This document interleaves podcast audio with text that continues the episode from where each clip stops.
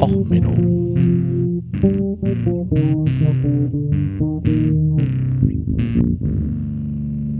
Der inkompetente Podcast über Dinge aus Militär, Technik und Computer, die so richtig in die Hose gingen.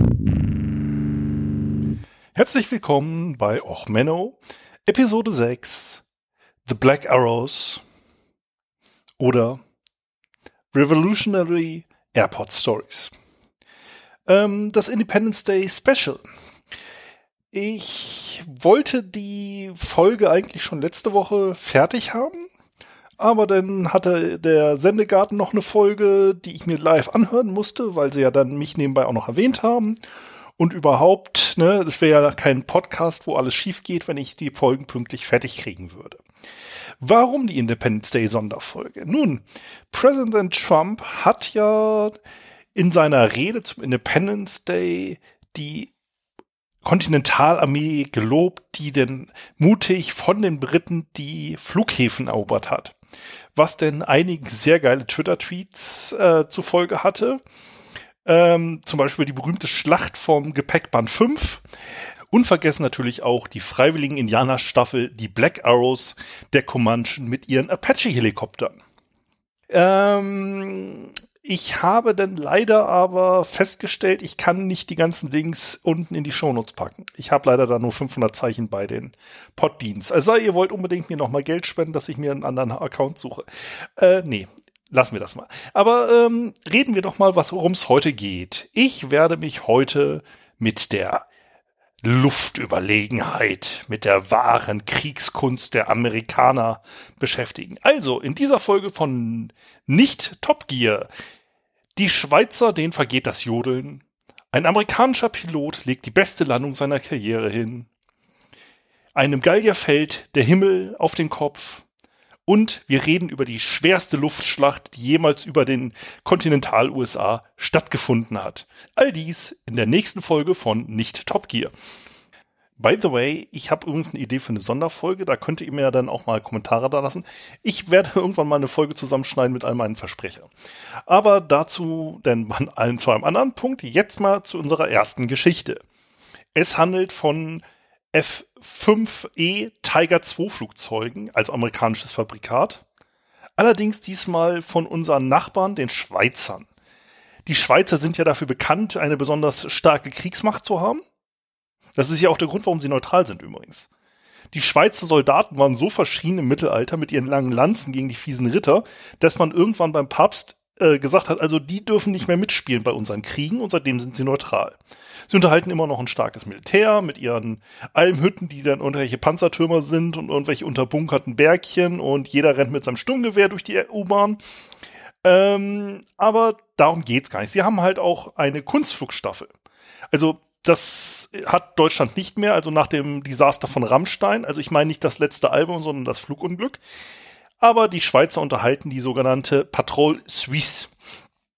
Ähm, eine Elite-Kunstflugstaffel, die halt nur aus Berufspiloten besteht und natürlich die Besten der Besten der Besten der Schweizer Luftwaffe, die Kameraden von den Alpen da zur Verfügung stellen. Okay, ich kann keinen Schweizer Akzent, aber das ist ja auch egal. Ähm, also, wir stellen uns vor, die Schweizer Armee stellt fest, wir haben ja einen Flugpionier, ja, den Oscar Bieder, der hat halt mit in jungen Jahren eigentlich einen Bauernsohn mit einem F äh, Flugzeug, damals 1913 war das schon noch ein bisschen klappriger, ist er über die Alpen geflogen. So, das ist ja schon mal ein echt guter ähm, Erfolg und er ist dann auch der Chefpilot geworden in der, äh, der Schweizer Luftwaffe im Ersten Weltkrieg und ist dann mit 27 Jahren 1919 leider beim Absturz äh, gestorben und zwar bei seinem Abschied aus der Luftwaffe. Also er war mit 27 der Chef der Schweizer Luftwaffe und es wollte dann sein Zivilleben durch einen tollen Flug starten und ist dabei dummerweise gestorben. Er ist beerdigt in seinem Heimdörfchen im Langebruck. Und da dachte sich natürlich die Schweizer Luftwaffe, ja, Moment, 2019, 1919, 100 Jahre Todestag, Kunstflugstaffel, Aufsteller der Luftwaffe, hm, Puzzlestücke, Puzzlestücke passen. Das ist was. Wir machen eine Kunstflugschau über seinem Grab zu seinem Todestag. Ja, das, das ist doch was, Kameraden. Da hat die Generalität über ähm, Käsefondue sich zugeprostet und hat sich gedacht, jupp, das machen wir. Da haben wir alle Spaß dran. Das ist was für die Publicity. Sie haben dann sogar mehr Publicity gekriegt, als sie gedacht haben. Im Nachbardorf, also, naja, zehn Kilometer entfernt, im Nachbardorf Mümsliwi, ähm, also M-Ü-M-L-I-S-W-I-L, ähm, wenn da ein Schweizer in den Zuhörern mir sagt, wie das richtig ausgesprochen ist, gratuliere. Ähm, naja, sie haben dort ein Festival gesehen im Anflug. Das muss es sein. Da ist, sind Zelte aufgebaut. Wir machen unsere Show. Alle Mann klar zum Steigen, Spiralen, Rollen, was sie da so alles abziehen. Und sind halt einen Überflug gemacht. Und dummerweise war da noch ein Helikopter in der Gegend, der eigentlich da gar nicht sein sollte.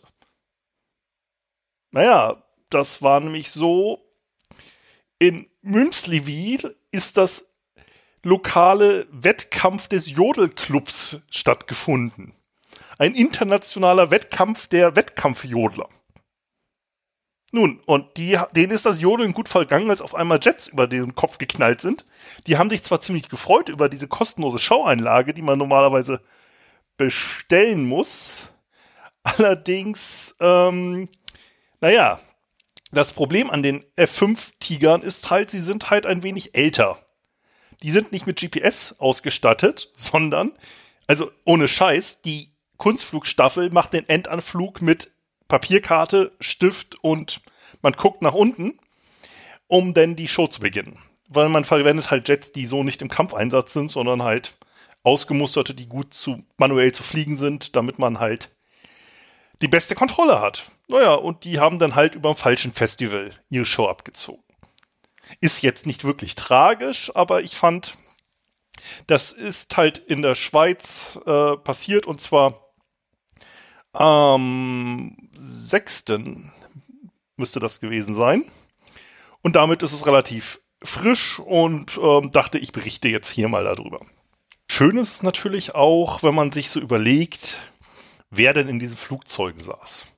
Also, der äh, Oberstleutnant Niels Hammerly, genannt Jamie, Oberle Oberstleutnant Gunnar Jansen, genannt Gandalf, Hauptmann Claudius Meyer, der Mac, der Hauptmann David Pereira, genannt Pepe, der Hauptmann Martin Scher, JD, Hauptmann Nuk äh, Luklas Nanini, Bigfoot, Hauptmann Michael Duft, Püppi. Also wird dann irgendwann dieser Fuch, äh, Funkspruch gewesen sein, äh, hier Püppi an Jamie, äh, sag mal, kann der Gandalf mal bestätigen, dass der Bigfoot sich mit der Karte vertan hat? Ach, ja, na gut. Äh, jetzt aber in die USA und zu unserem ersten Unfall. Es handelt sich hierbei um eine Geschichte, die im Training passiert ist. Und zwar ein Abfangjäger des 71. Fighter Interception Squadrons, eine Convair F-106 Delta Dart und äh, der Zeitpunkt des Unfalls ist der 2. Februar 1970.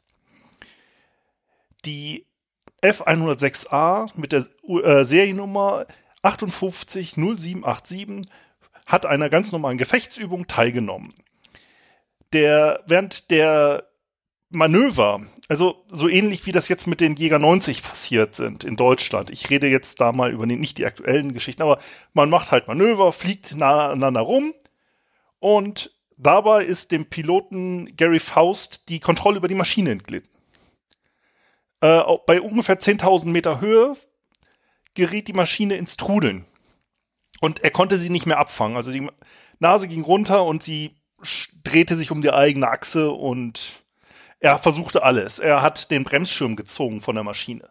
Hoffte halt, dass der zusätzliche äh, Zug von dem Schirm ihn halt aus diesen Trudeln bringt und er die Maschine wieder in äh, Griff kriegt und dann landen kann. Also jeder, der mal KSP gespielt hat, Kerbal Space Program, weiß, wenn du halt so am Trudeln bist, da ist halt einfach nichts mit zu holen, außer Maschine voll auf Leistung oder halt versuchen irgendwie abzubremsen, um runterzukriegen. Naja, und bei circa 2000 Metern hat er halt gesagt, okay, scheiße, das wird nichts mehr, ich ziehe den Schleudersitz. Er ist also ähm, raus, hat vorher noch die Trimmung der Maschine versucht zu verstellen und was hinzukriegen, um irgendwas hinzu, die Gleiteigenschaften zu verändern, hat dabei dann auf Start gestellt, in der Hoffnung halt, dass die Maschine noch ein bisschen segeln kann, wenn er rausschießt zur Not. Rausgeschossen und er hing dann an seinem Schirm, also man bei so einem äh, Schleudersitz wirst du erstmal kurz ohnmächtig durch die G-Kräfte und dann hing er halt an seinem Schirm, kommt zu sich und sieht, wie die Maschine eine perfekte Landung in einem äh, Weizenfeld, äh, Getreidefeld, also Weizen ist eine schlechte Übersetzung, aber in einem Getreidefeld hinlegt. Seine Pil äh, Pilotenkollegen witzeln noch über Funk, dass es die beste Landung seiner Laufbahn bis jetzt war als junger Pilot. Und er sollte doch eigentlich besser nochmal wieder in die Maschine einsteigen. Das macht sich besser nachher für die Punkte in der Pilotenbewertung. Was war passiert? Nun, die Maschine ging, sobald, dadurch, dass er rausgeschossen wurde, sofort in einen ähm, Sinkflug über. Weil der Raketensatz im Schleudersitz die Nase der Maschine runtergedrückt hat mit Wucht verständlich, da sind jetzt so 100 Kilo plus Pilot, Ausrüstung und sonst was, werden mit Rakete rausgeschossen. Das drückt die Nase nach unten. So, dadurch wurde das Trudeln beendet. Da der Pilot aber raus war, hat sich jetzt aber die Belastung auf der Längsachse reduziert. Dadurch wurde die Drehung beendet, weil es nicht mehr symmetrisch war. Und dadurch, dass das Cockpitdach weg war, haben sich die äh, aerodynamischen Verhältnisse geändert. Die Front des, äh, also das Cockpit wirkte jetzt bremsend aus mit dem äh, Schirm zusammen und auch das ähm, Gewichtszentrum, also die ähm, Masseschwerpunkt hat sich natürlich verändert, weil vorne war kein Pilot mehr und der Schleudersitz nicht mehr. Dadurch ging die Nase wieder hoch und da er eh auf Lande und Start die Maschine getrimmt hatte, hatte jetzt also erstmal einen Sturzflug hingelegt und dann äh, die Drehung hatte sich beendet und dann ging die Nase wieder hoch, passend für eine Landung. Und die Maschine setzte also nach mehreren Meilen Flug fast unbeschadet auf einem gefrorenen Acker auf. Ähm, und das Weizenfeld war abgeerntet, rutschte dort mehrfach und blieb dann halt in einem Steinhaufen an diesem Feld hängen. Das Triebwerk lief noch und die örtliche Polizei stand jetzt neben dem Flugzeug, hat eine äh, Rücksprache gehalten mit der ähm, mit dem Militär und die sagt nur, ja, ähm, nicht rangehen, einfach mal Sprit alle werden lassen. So. Da stand, stand die Polizei eine Stunde um 45 neben dem äh, Jet und hat dem beim Rödeln zugehört, bis dann irgendwann das Triebwerk ausging. So. So weit, so gut. Man denkt ja, okay, ne, Pilot rausgeschleudert aus dem Jet, Jet Totalverlust. Naja, ähm, die Geschichte ist jetzt als der Cornfield-Bomber in die äh, Historie der US-Luftwaffe eingegangen. Ist eigentlich ein Abfangjäger, kein Bomber, aber gut, USA, präzise Bezeichnung und so, vergessen wir mal. Die Wartungscrew des Sturzpunktes ist erstmal angerückt, hat die Flügel abgeschraubt vom Jet und das Ganze auf den Tieflader. Dabei haben sie festgestellt, naja, ist eigentlich unten nur der Rumpf ein wenig aufgerissen. Aber nichts Wildes. Also es ist halt nur unten ein bisschen was abgeregt. Also es war eigentlich alles aktiv, unbeschädigt, die Flügel okay, Radargerät lief noch. Und eigentlich, ja, äh, nicht wirklich was kaputt. Also wie gesagt, so ein bisschen die Unterseite aufgeschrammt, aufgerissen. Aber es ist halt nur Blechschaden. So. Also sie haben ihn wieder in Stand gesetzt. Und die Maschine war eine der letzten, die dann erst 1986 außer Dienst gestellt wurden. Es war, die wurde verlegt zum letzten Einheit, die diese äh, F106 überhaupt noch verwendeten und ist dort dann noch weitere 16 Jahre im Dienst gewesen. Zeigt erstmal, okay, relativ robust diese Militärtechnik und ähm, es war halt einfach insgesamt eine relativ kuriose Geschichte, weil normalerweise erwartet man ja bei Notausstieg des Piloten, die Maschine ist kaputt, stellt sich raus, die Maschine hat besser gelandet als der Pilot normalerweise, wenn der Pilot gar nicht dabei war. Kommen wir zu unserer zweiten Geschichte. Hierfür habe ich ein Tondokument. Es sind die Originalfunksprüche ähm, der Piloten. Wir stellen mal uns vor die Szene der 4. Juni 1989, Independence Day, ein Luftwaffenstützpunkt in Europa. Zwei amerikanische Piloten stellen fest, ach, Scheißendreck. Wir sind in der Abfangrotte. Wir müssen in der Nähe unserer Flugzeuge rumgammeln, falls da mal so ein Russe angreift. Ja, was machen die Russen da drüben 89? Naja, gut, eigentlich ist da nicht mehr viel zu wollen. Der Rest des Stützpunkts will eigentlich Party machen. Die beiden Idioten haben jetzt den kürzeren gezogen. Ja, denken Sie. Aber dann auf einmal kommt der Notruf. Sie müssen zu Ihren Jets sprinten. Sie müssen aufsteigen. Und stellen fest, naja, scheiße, der Funk ist auch so nicht so wirklich geil. Wir haben so ein paar Probleme, überhaupt das alles durchzusprechen, wo wir hin müssen. Deswegen, die Funkaufnahmen sind ein wenig schwerer zu verstehen. Die äh, Airbase, um die es geht, ist die Sösterberg Airbase in den Niederlanden. Die Piloten sind vom 32. Äh, taktischen Fighter Squadron. Es handelt sich um F-15 ähm, Kampfjets, äh, McDonalds Eagles, ähm, relativ moderne Jets zur damaligen Zeit, sind zwar auch 1972 in Dienst gestellt worden, sind aber noch bis heute in einigen Staaten im Einsatz. Die Schweizer fliegen sie zum Beispiel auch noch, soweit ich weiß. Ähm, relativ modern, Fire-Forget-Waffen, Radargerät, alles dabei, was man so dabei haben will als Kampfjet-Pilot. Die beiden Piloten, um die es sich handelt, sind also die beiden Piloten Captain JD Martin, Rufname JD und Bill Turf Murphy sind zu ihren Maschinen gerannt. Innerhalb von vier Minuten waren sie Maschinen startklar.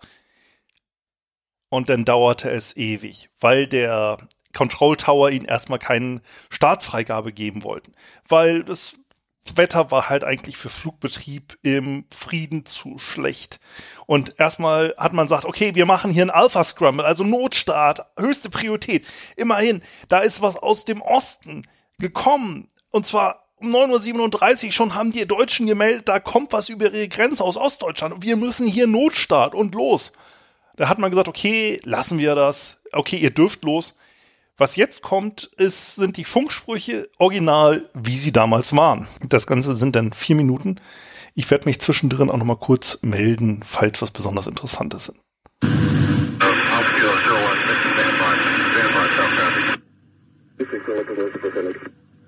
Four two nine. One with you. Flight level three eight zero. Zero one five six. How copy? Tell them that we're on this frequency. There's another person on this frequency. Check. Silver card zero one.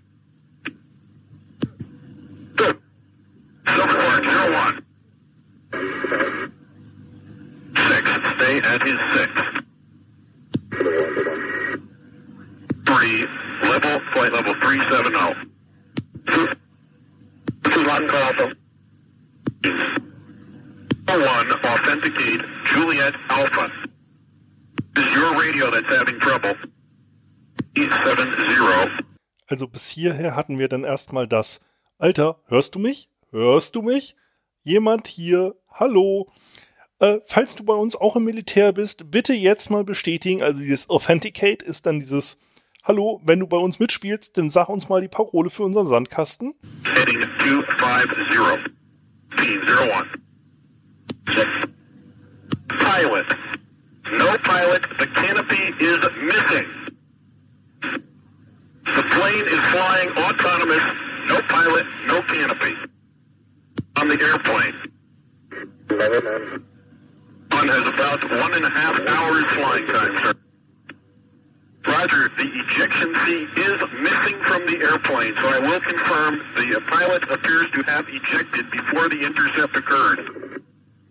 I'm in the backup. Go ahead. Tape's on HUD. It's on. Just keep in sight. Keep me in sight. Roger, I'll drop uh, 6,000 feet and trail on you.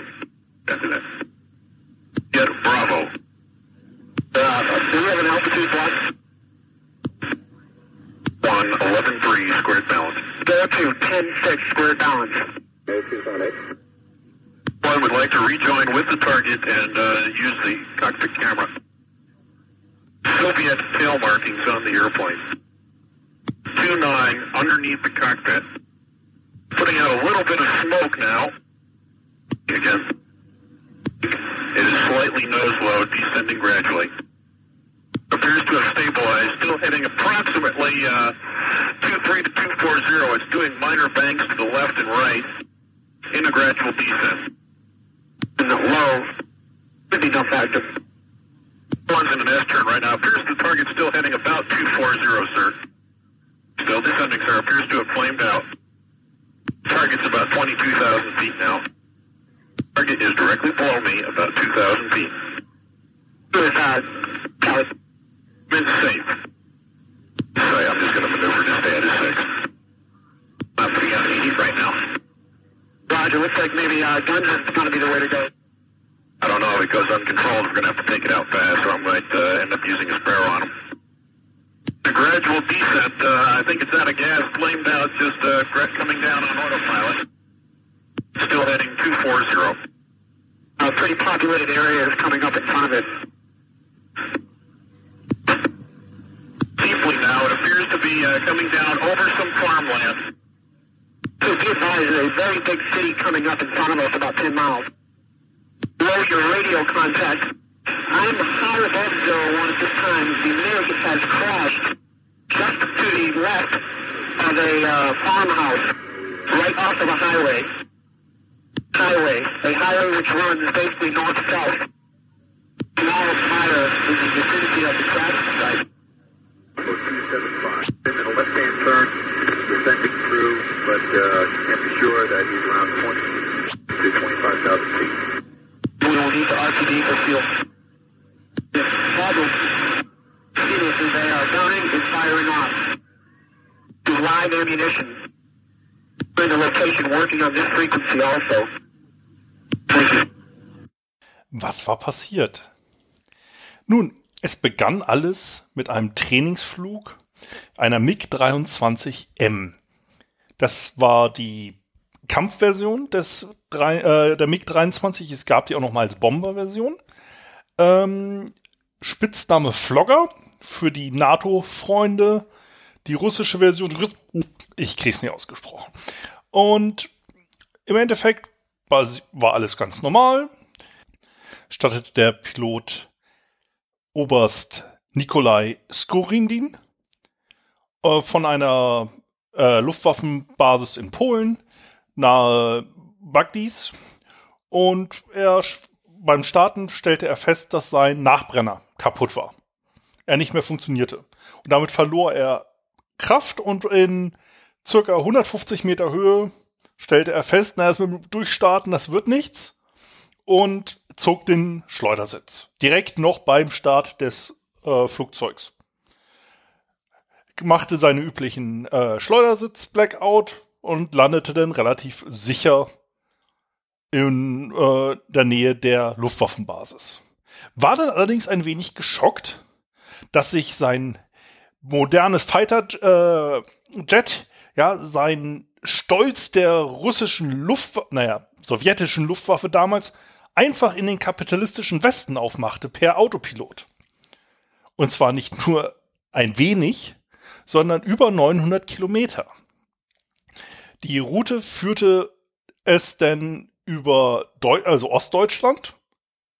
Dort hat die NVA das nicht gemeldet, weil, naja, der Pilot hat sich nicht angemeldet. Es ist ein Sowjet, dann ist das halt so. Nö, dann lassen wir das einfach mal so weiterfliegen. Ja, und dann ist da erstmal so nichts passiert. Dann ging die Route weiter, deutsche Grenze, da haben dann die Deutschen Alarm geschlagen. Ja, es ging so Höheszelle über die Grenze Richtung Osnabrück. So, bei Eschede wurde dann leichte Kurve gemacht. Die Niederlande wurden vom Jet überflogen. Es ging nie raus aufs offene Wasser. Da hätte ja die NATO es gut abschießen können. Nein, es blieb immer gut. So knapp an Duisburg, Essen vorbei. Und dann kurz an der Grenze Richtung Frankreich den Crash äh, über Farmland, also die ähm, über ja, bauerlich, äh, landwirtschaftlich genutzten Gebiet. Und die äh, Luftwaffenführung der Amerikaner sagte auch, ja, gut, da ist jetzt äh, Farmland, also quasi da kommt jetzt größere Gebiete Landwirtschaft, da passiert nichts. Gut, es wurde dann gerade die äh, Autobahn überflogen. Auf den Bildern sieht man auch direkt neben der Autobahn ist dann das Jet runtergekommen. Direkt auf eine Scheune, wo ein leider ein 18-jähriger Belgier dran war. Das war dann also unser Gallier, dem wörtlich die ähm, Mick auf den Schädel gefallen ist. Es sorgt dann auch so einiges für Verstimmung, weil ähm, die NATO erwartete jetzt ja eine Entschuldigung von den Sowjets. Die Sowjets wussten aber gar nicht, wo ihr Jet geblieben ist, weil die NVA es einfach nicht gemeldet hat. Es gibt da einen Spiegelartikel von 89 auch noch drüber, dass da dann halt so, hm, alles doof gelaufen. Also wenn das jetzt mal echter Krieg gewesen wäre, dann äh, wäre es ja halt echt nicht schön gewesen, da, wie die ganze Angelegenheit gelaufen wäre. Und dem Piloten tat es übrigens auch sehr leid. Er hat sich dann auch nochmal persönlich für den Todesfall entschuldigt. Aber wie gesagt, das Jet ist äh, von 150 Meter Höhe durch den Verlust des Piloten wieder gestiegen und dann im Autopilot auf einer relativ guten Flughöhe geflogen. Und das dann halt für relativ lange Zeit. Ähm, das ist halt unsere dritte Geschichte für heute. Die äh, Angriff der Sowjetunion auf die belgische Nationalhoheit mit einem Todesopfer im Jahre 89, von dem bestimmt kaum einer von euch gehört hat. Hier halt besonders interessant, wir haben halt direkt äh, Originalaufnahmen, auch wenn die Tonqualität nicht so gut ist, aber die ist ja insgesamt bei mir nicht perfekt. Und damit äh, kommen wir jetzt zur letzten Geschichte von heute.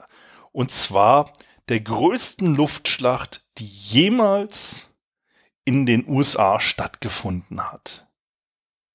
Jetzt überlegen sich alle so, Moment, Moment, Moment, Moment, Moment. USA, wer war denn da im Krieg? Gut, die Deutschen, die, die haben nicht so mit den Flugzeugen, die sind da nicht hingekommen. Die Deutschen haben andere interessante Sachen gemacht, da komme ich später nochmal zu. Nee, ähm, es war etwas anderes Interessantes. Und zwar, die USA haben natürlich nach dem äh, Zweiten Weltkrieg eine ganze Menge Flugzeuge über gehabt. Was machen wir damit? Naja, wir machen halt daraus Drohnen zum Abschießen. Ne, das ist halt so üblich. Man hat eine alte Maschine, die will man nicht mehr. Und man hat eine neue, richtig moderne Kampfmaschine, das Neueste vom Neuen, die beste Technik. Und die muss man natürlich testen. Und wie macht man das? Am eindrucksvollsten, naja, man nimmt das alte Modell und lässt das Neue dagegen kämpfen. Ne? Dann hat man gezeigt, dass das Neue viel besser ist als das Alte. Und dann hat man auch gleich gezeigt, warum man das Neue braucht, weil das Alte ist ja so leicht vom Neuen abzuschießen. Ne? Ist ja cleverer Plan. So, und dieser clevere Plan wurde auch so von den USA umgesetzt. Also, man hat einen alten Propellermaschine genommen, hat die rot angestrichen, und wollte darauf jetzt modernes Kampfjet jagen. Das, der ganze Plan endete nachher in dem, was im Geschichtsbüchern und in der Wikipedia als die Schlacht von ba äh, Palm Day eingegangen ist. Und zwar auf der einen Seite eine Staffel der modernsten Jets damals, Northrop F-89D Scorpions von der 437. Fighter Intercept Squadron. Auf der anderen Seite eine F-6 F Hellcat, ein trägergestütztes Propellermaschine des Zweiten Weltkriegs umgerüstet als, naja, Drohne. Leuchtend rot angemalt. Die F-89D war ein modernes Jet zur damaligen Zeit. Wir reden jetzt vom 16. August 1956. Die Scorpion war noch im 48 entwickelt wurden und gerade relativ neu im Dienst. Ausgestattet mit allem, was man damals haben wollte. Es war eins der ersten Jet-Kampfflugzeuge der Amerikaner, aber es war halt auch die äh, ersten, die überhaupt zum Beispiel Nuklearwaffen eingesetzt haben. Als Angriffswaffen. Sie hatten nämlich ungelenkte Nuklearraketen als Mittel der Luftverteidigung. Ob das so clever ist, andere Geschichte. Die hießen übrigens Genie-Raketen. Ähm, auch sehr toll. Ähm, ich weiß nicht, ob das so Wunschgeist dahinter war. Ähm, und sie waren halt mit den modernsten Waffen der damaligen Zeit ausgestattet. Die Hellcat selber 42 in Dienst gestellt. Für heutige Verhältnisse echt auch noch neu damals. Ich meine, es war vor 14 Jahren damals, aber na gut, war halt außer die äh, quasi nicht mehr brauchbar, weil man jetzt in Jet umgerüstet hat. Ein typischer Propeller Trägermaschine der damaligen Zeit, aber halt auch an sich schon selbst für die damaligen Verhältnisse veraltet, weil modernere Propellermaschinen einfach auch schneller flogen. Ähm, Hauptgeschwindigkeit war bummelig bei, wo haben wir sie?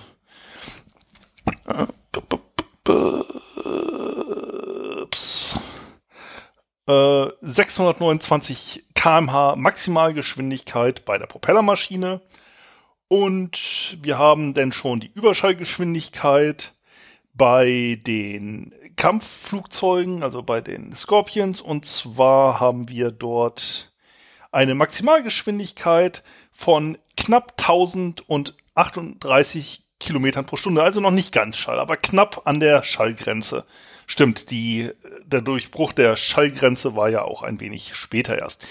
Ähm, so viel zu meinen militärisch wichtigen Fakten. Wie gesagt, sechs Monate Wehrdienst bei der Marine. Ähm, so, also man hatte den genialen Plan, wir malen eine Propellermaschine rot an. Da kann selbst ein Marinepilot, es waren übrigens auch äh, Marinepiloten, die das äh, geflogen haben, die Maschine, das nicht übersehen, aber es waren halt Luftwaffenkollegen, die es abschießen sollten. So, also die Piloten starten ihre schöne alte Marinemaschine äh, zum letzten Mal auf dem Luftwaffenstützpunkt, ferngelenkt, also über Funk. Und äh, starteten sie und stellten fest, oh, ähm, da fällt der Funk aus. Das geht nicht mehr. Und die Marine selber hatte halt auch keine Drohne, äh, keine Maschinen auf Standby, um die Drohne abzuschießen. Und die flog halt gemütlich Richtung Los Angeles. Also die Drohne pendelte so ein bisschen vor sich hin und machte halt so einen gemütlichen äh, Schlenker Richtung Los Angeles und dachten sich, oh, scheiße.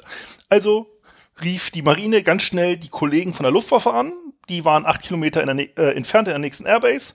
Und die Airbase sofort, zwei Abfangjäger, Notstart, los geht's.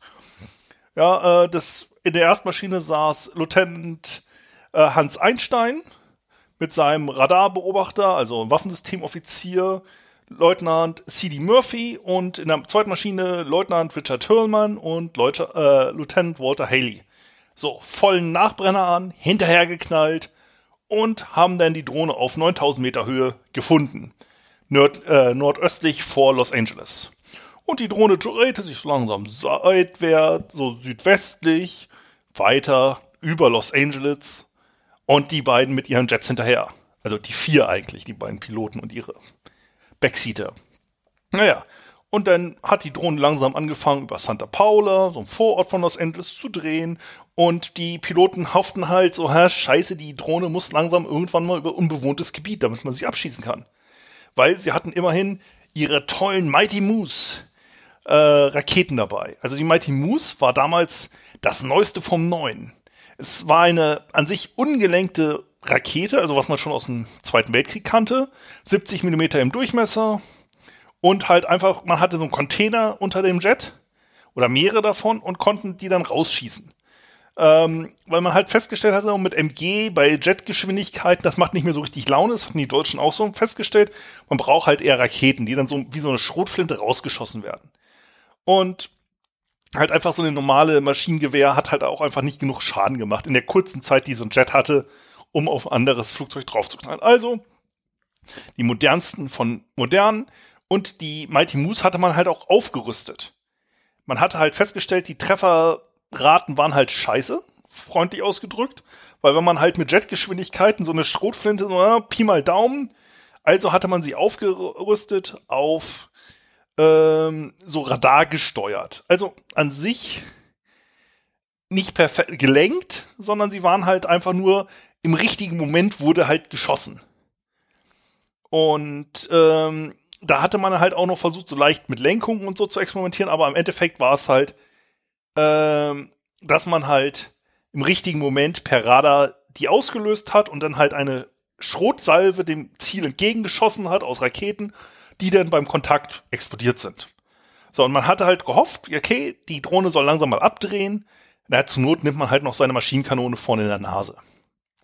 Man hatte sich dann halt überlegt, äh, was machen wir? Wir sind ja immerhin in dem modernsten Jet, das die US-Luftwaffe zur Verfügung hat.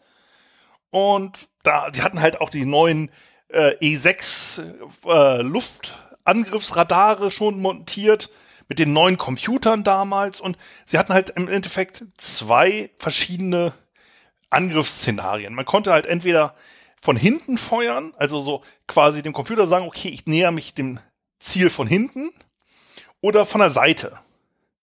Und da die Drohne halt permanent sich am Drehen war und so gemütlich im Wind vor sich hin schaukelte, hat man sich halt überlegt, naja, okay, ähm, man muss halt irgendwas mal machen. Und naja, wir machen jetzt halt Automodus an und dann schießen wir sie halt ab. Da stellt sich aber fest, der Computer hat einen Fehler. Sie drückten auf den Feuerknopf, nichts passiert. Feuerknopf gedrückt, nichts passiert. Nächsten Angriff geflogen. Feuerknopf gedrückt, nichts passiert. Feuerknopf gedrückt, nichts passiert. Jetzt drehte die Drohne auf einmal nach Los Angeles wieder ab. So, okay. Computer aus, Notmodus, manuelles Feuern. Naja, das Problem war, die D-Modelle der Scorpions hatten an sich ein, naja, wie man so Kim und Korn kennt vom Gewehr im Cockpit für den Auslösen dieser Raketenpots, damit man halt weiß, okay, wenn das Ziel in dem Fadenkreuz ist, so Marke Zweiter Weltkrieg halt, dann drücke ich ab und dann treffe ich. Ja, aber da man ja den modernen Computer eingerüstet hat, ratet mal mal, was man ausgebaut hat, um Gewicht zu sparen. Genau. Die schöne alte Fadenkreuz im Cockpit. Also, die Leutnante Leutnant ist natürlich auch ein Zeichen von Qualität. Ne? Die sind ja die besonders erfahrenen Kameraden. Also gerade die, die frisch aus der Ausbildung kommen. Also wir haben jetzt zwei Flugzeuge voll mit frischen jungen Piloten, die jetzt halt per Schätzeisen schätzen sollen, wann sie abfeuern. Also, man sagte sich, okay, jetzt haben wir, wir haben jetzt bei den Rocket Pods, wir haben insgesamt 104 davon dabei pro Flugzeug. Jetzt können wir halt entweder einmal auf Feuern drücken und innerhalb von 0,4 Sekunden sind alle Raketen raus. Das ist halt dieser richtige Schrotflintenmodus. Oder wir könnten halt so ein Wellenfeuer machen. Das ist halt auch so ein Modus, den man machen kann. Also entweder zwei Wellen, 64 und 42 Raketen oder drei Wellen, 42, 32 und 30 Raketen. Okay, also eigentlich bräuchte man nur eine Rakete, die trifft, dann wäre das die Propellermaschine hin, weil immerhin ist ja ein moderner Kampfjet. Na gut, wir haben sich beide entschlossen, okay, Intervall, Feuer, drei Salven jeweils. So. Als die Drohne gerade über Kestek war, die erste Crew hat sich dann hinter die Drohne gesetzt, 42 Raketen abgefeuert. Komplett verfehlt. Zweite äh, Kampfjet hinter die Drohne, komplett 42 Raketen gefeuert. Zack, die Raketen genau nur unter der Drohne durch. Einige sind einfach auch nur abgeprallt an der Drohne, aber nichts ist explodiert. Denn in der Nähe von Newhall, immer näher ran an Los Angeles, die zweite, das erste Jet wieder zurück, wieder versucht, zweite Jet hat dann versucht, na okay, wir ändern noch mal ein paar Settings an unsere Raketen und noch mal 30 Raketen hinterher. Auch nichts passiert. Dann noch mal ein paar Settings geändert, noch mal gefeuert. Insgesamt haben sie alle 208 Raketen gefeuert und nicht ein Treffer auf die Hellcat geschafft. Die Hellcat, die Propellermaschine, flog jetzt gemütlich weiter rum und die Scorpions stellten fest, scheiße, So eine Propellermaschine hat eine längere Luftaufdauer als so ein scheiß Jet. Sprit ist alle, sie haben abdrehen müssen und sind halt erstmal zum Nachtanken geflogen. So, die Drohne ist dann halt über Palm Day geflogen und dann fing der Motor langsam an auszusetzen. So, und dann ist die Maschine so langsam runtergetrudelt und acht Meilen, 13 Kilometer östlich vom Regionalflughafen in Palm Day einfach in der Wüste runtergefallen. Natürlich nicht einfach nur runtergefallen, sondern hat dabei natürlich noch erstmal drei Stromtrassen mitgenommen und hat damit noch einen leichteren, größeren äh, Stromausfall verursacht. Natürlich, wie sich's gehört. So, und ähm, dort hat man dann auch im Juli 9, äh, 1997 äh, Teile der Drohne auch gefunden hat. Man hat sie dann auch dadurch inspizieren können. So, was ist da eigentlich jetzt denn dabei rausgekommen? Naja, wir hatten erstmal einen kleineren Stromausfall. Aber wir haben hier immerhin ordentliche ähm, Raketen verschossen. So, die erste Raketen, äh, also äh, die Raketen waren eigentlich dafür gebaut, dass sie erst beim Start scharf wurden und dann, äh, wenn sie langsamer wurden, sollten sie eigentlich sich automatisch deaktivieren. Und damit den Aufschlagzünder deaktivieren und es soll nichts passieren. Von den 204 Raketen wurden nur 15 entschärft gefunden. Die erste Ra äh, Raketensalve wurde sieben Meilen äh, nordöstlich von Kastek abgefeuert und die haben erstmal locker 61 Hektar an äh, Land verbrannt. So, die zweite Salve sind in der Nähe von Newhall eingeschlagen. Der Placita Canyon, da wurde halt eine Rakete gesehen, die dann einfach erstmal so ein bisschen durch den Canyon gehüpft ist. Und dabei im äh, Nationalpark dort in der Nähe erstmal ein nettes Feuerchen ausgelöst hat. Eine andere hat dann ähm, Öl, naja, Ölsümpfe, also so, so Lagerbecken äh, einer Ölfirma in Land, äh, Brand gesetzt. Die Feuer sind dann auch nur bis auf 91 Meter an die Barrett Power Explosives Company rangekommen. Eine Firma zum Herstellen von, naja, wie man der Name schon sagt, Sprengstoffen. Ist natürlich klar, dass man sowas neben der Ölraffinerie ansiedelt, weil man braucht ja die Rohstoffe. Ähm, andere Raketen haben halt in mehreren anderen Canyons äh, so circa 140 Hektar an Buschland verbrannt. Und das letzte Satz Raketen, die die Leutnant abgeschossen haben, sind halt Richtung Palm Day geflogen. Daher kam es halt zu der berühmten Luftschlacht von Palm Day. Ähm, als die Drohne über den äh, die Bewohner flog, die sich dachten, ne, rotes Marineflugzeug. Oh, schön, rotes Marineflugzeug. Dachten sich, ey, scheiße, was ist das denn für ein Hagel? Da flogen dann auf einmal die Raketen und Raketenteile wie Hagel in die Stadt. Edna Carlson, wo äh, die in einem gemütlichen kleinen Häuschen wohnte, äh, der flog einfach eine Rakete durchs äh, Frontfenster und ist da dann so ein bisschen gegen die Decke geknallt, dann durch eine Wand durchgeflogen und ist dann in der Küche liegen geblieben, die Rakete. Dachte man sich so als um ja auch, auch endlich mal ein Gast zum Tee, ne? Ja, andere Raketenteile sind dann halt einfach mal durch Häuser oder Garagen geschlagen.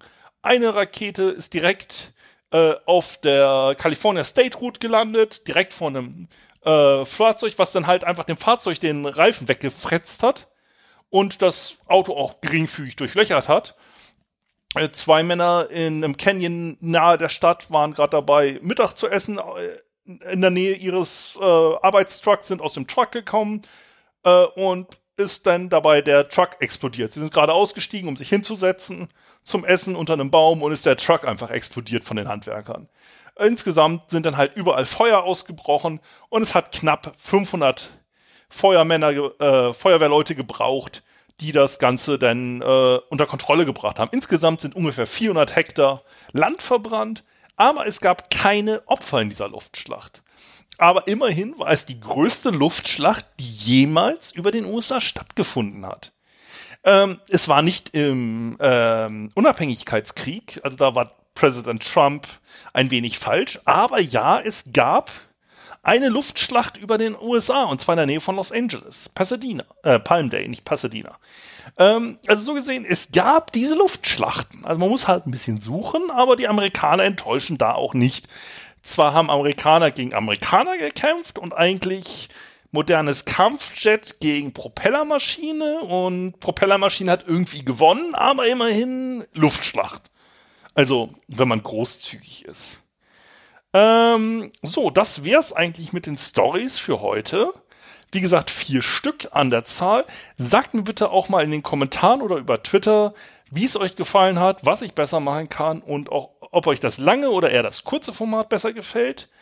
Äh, folgt mir unter Sven Uckermann at, äh, auf twitter.de oder folgt mir äh, unter ochmenop, ja, nicht Podcast, sondern ochmenop. Hat natürlich auch bei Twitter nicht mit dem Namen geklappt. Und ähm, wir sehen uns dann in der nächsten Folge. Ich hoffe, euch hat die Independence Day Sonderfolge soweit gefallen. Bis dann, einen schönen Tag noch.